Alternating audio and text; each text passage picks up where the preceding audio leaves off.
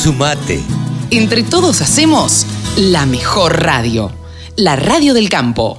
Pablo Adriani, saben ustedes que es el gurú de los analistas de mercados. Y por supuesto lo tenemos acá en la radio del campo. Hola Pablo, ¿cómo te va?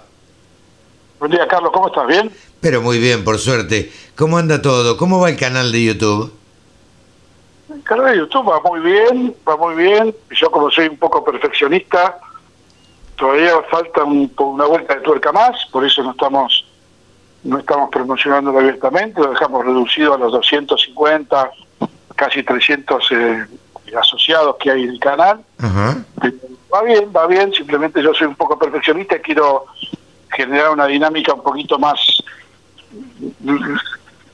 más periódica, ¿viste? O sea, surge una noticia, subirla en, un micro de un minuto y medio, o sea, es toda una cuestión de adaptar la tecnología al, al, canal y también estamos incorporando de acá a fin de mes eh, un canal de Spotify, podcast, ah, para, para ser mucho más expeditivo y no sin imagen, sin imagen, claro. ir a ir a un a un informe radial, ¿viste? Lo que es el podcast y lo que es el, lo que es el, canal de Spotify. Entonces vamos a estar con varios, frentes, un canal de Spotify para audios, el que es mucho más rápido, claro. y canal de YouTube que tiene viene con un video eh, mucho más explicativo, sí, o sea, esa es un poco la idea. Mira qué bien. Eh, bueno, la radio del campo también está en Spotify y todos los programas quedan eh, también como en forma en formato podcast eh, quedan allá ahí en, en, esa plataforma y en ebooks también te la recomiendo que es eh, muy muy con muchos oyentes digamos. Son plataformas que están dedicadas pura y exclusivamente a los podcasts y la gente busca podcast por ahí. Algo que todavía no estamos del todo acostumbrados. No tenía los ebooks pero no hay ninguna duda que la tecnología eh, de la comunicación, en este caso la tecnología eh, ayuda mucho a la comunicación de los temas nuestros. Sin duda, sin duda. Eh, Porque la gente, digo, la, a ver, la comunicación hoy en día, para mí, es en forma dirigida y vos vas a determinados nichos. La radio del campo la escucha gente de campo, no la escucha gente de la ciudad. Eh, como hay canales de automovilismo, de tecnología, de, bueno, de miles de cosas, de deportes, de lo que sea. Entonces, el que le interesa el deporte va y escucha pura y exclusivamente el deporte.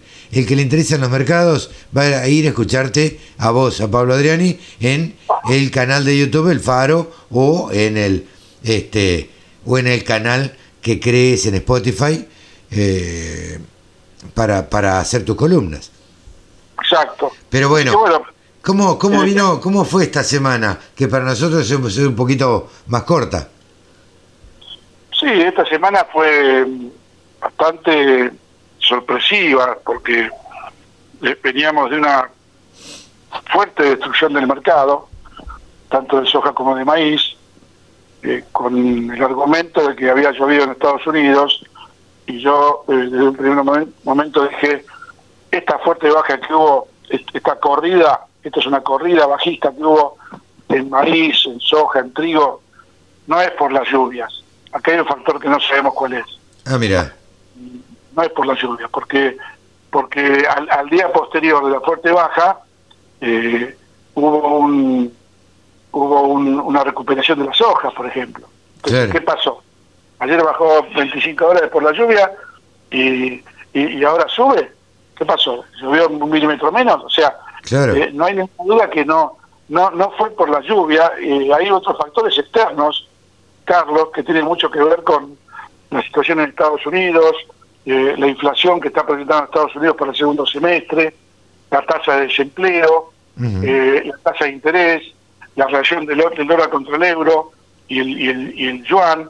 O sea, toda una, una macro película financiera económica que a veces toca, no es que toque de lleno, a veces le pega a los fondos que salen en corrida, porque que se entienda, los fondos por ahí tienen invertidos eh, 800, 500 millones de dólares en, en, en, Chicago en commodities, pero ellos tienen carteras de 100 mil millones de dólares. Claro, claro. Entonces vos te puedes imaginar que para los fondos una cartera de 500 millones de dólares sobre 20 mil, 30 mil o 40 mil, ellos no les mueve la aguja, entonces por ahí entran como elefante en el bazar, salen todos en corrida a vender y provocan esta baja que para mí eh, no es una no es una baja consistente con el ajustado balance de oferta y demanda mundial, eh, perdón, el ajustado balance de oferta y demanda que tiene Estados Unidos hoy en soja y en maíz.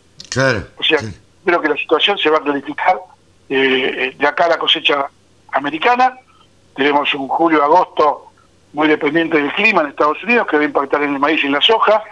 Eh, y después ver cómo eh, ingresa la cosecha en septiembre, con qué volúmenes, con qué ritmo, qué dice Luda en su informe de julio, que lo está por publicar, después del ajuste de las existencias. hay una cantidad de factores inherentes al mercado que a mi entender son más alcistas que bajistas. Ajá.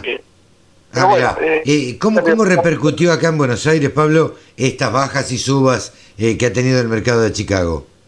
Hubo fuertes bajas en soja, pero pero un dato es que en Argentina la baja de soja no copió la baja de Chicago. Ah, mira. Estamos viendo, viste, una soja ahora que se estaba recuperando en niveles de 315, 318, 320, que si vos lo comparás con el high que tuvo la soja este año de 350, no estamos en una baja fuertísima, estamos en una corrección bajista que tiene mucho que ver con la situación argentina interna, ¿sí? que, con lo que pasa en el resto del mundo, porque hay un componente, hay una gran, hay gran volumen de oferta de soja y, un gran volumen de oferta de maíz todavía en Argentina. O sea, la semana del, la, segunda, última semana de junio, ingresaron 700.000 toneladas de maíz a los puertos en la semana. ¿Vos pensás que las elecciones también van a influir eh, en, en, la, en los precios acá, Pablo, en Argentina? Ese es el factor. Ah, Ese es el sector interno que eh, previo a las PASO y, previo a, las legislativas, entonces las PASO son el 12 de noviembre, las legislativas son, perdón, las PASO son el 12 de septiembre. Septiembre y noviembre. Las legislativas en noviembre, no me acuerdo qué día, pero ya previo a las PASO, fin de agosto, principio de septiembre, ya va a haber un clima electoral y cuando hay un clima electoral, lo primero que hacen los productores es sentarse arriba la soja, el maíz y el trigo y no vender un kilo de nada. Pero vos te imaginar que tenemos muchos... Eh, Argentina tiene una serie de, de, pasajes y desajustes que todos conocemos. El tipo de cambio atrasado, eh, el nivel de las, de las tasas de interés que hay en Argentina, la falta de préstamos a tasas... Eh, vos sabés que Brasil toma, el Estado Brasil toma préstamos al, al 5% anual en dólares. Estamos hablando de una, tasa, viste, del 0,8% mensual. Vos te puedes imaginar que si un productor argentino tuviera acceso a esa tasa, estaría financiando su cosecha holgadamente. Totalmente. Totalmente. después, está, después está el tema del cupo de las retenciones, que el gobierno no está haciendo nada malo para no perder votos, pero pero cuando terminen las, las elecciones de noviembre, eh, pierdan o gane el oficialismo, eh, el rum rum es que hay es que va a subir las retenciones. Fíjate, una cuestión ideológica, porque la, verdad... Si las ganan por, una cuestión ideológica y si las pierden por una cuestión de plata. Claro, pero lo que recauda no es importante en función de... Eh, eh, o sea, es mucho más grave el impacto de la medida en la comunidad local e internacional que, que la recuperación económica de esa medida.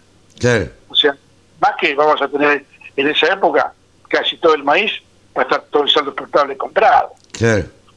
Y el caso del trigo nuevo va a estar más de la mitad del saldo exportable comprado. Entonces van a tomar una medida sobre algo que ya está, que ya fue. Sí, sí, sí. O sea que por eso te digo que a veces las medidas de, de este gobierno no, no tienen la lógica económica, sino la lógica ideológica, que ahí no mide fronteras, fíjate lo que pasa con el Llovía, el Llovía la verdad que muy importante para la Argentina y, y ahora las claras que el gobierno, donde, hay un negocio que funciona, se quiere meter en medio. claro, ahí se quiere meter, sin duda. Eh, Pablo, yo te agradezco muchísimo. Eh, la verdad es que esta semana no hubo grandes novedades, así que podamos decir, en los mercados.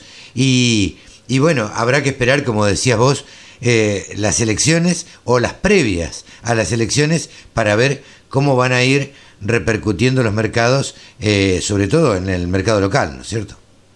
Exactamente. Y obviamente el, productor se va a sentar arriba y eso tiene un componente de una potencial suba para los mercados, porque la industria va a necesitar soja sus eh, fundamentalmente soja. La gran batalla hoy es la soja, porque el maíz va a llegar con, con casi 34 millones de toneladas compradas para las elecciones, o 35, casi todos los portables ya, ya comprado. Eh, la gran batalla va a ser con la soja. Claro. Eh, por otro lado, el productor no va a vender eh, y, y, el gobierno necesita la plata. Exacto. Esto, esto va a tender a la suba, digamos, ¿no? Totalmente, totalmente. Pablo, te, agradezco, te agradezco muchísimo y nos despedimos hasta la semana que viene, ¿te parece? La semana que viene un fuerte abrazo para todos. El gurú de los periodistas analista de mercados y consultor de empresas. Pablo Adriani pasó aquí en los micrófonos de la Radio del Campo. Exposiciones, muestras, rurales, novedades. Toda la información en laradiodelcampo.com.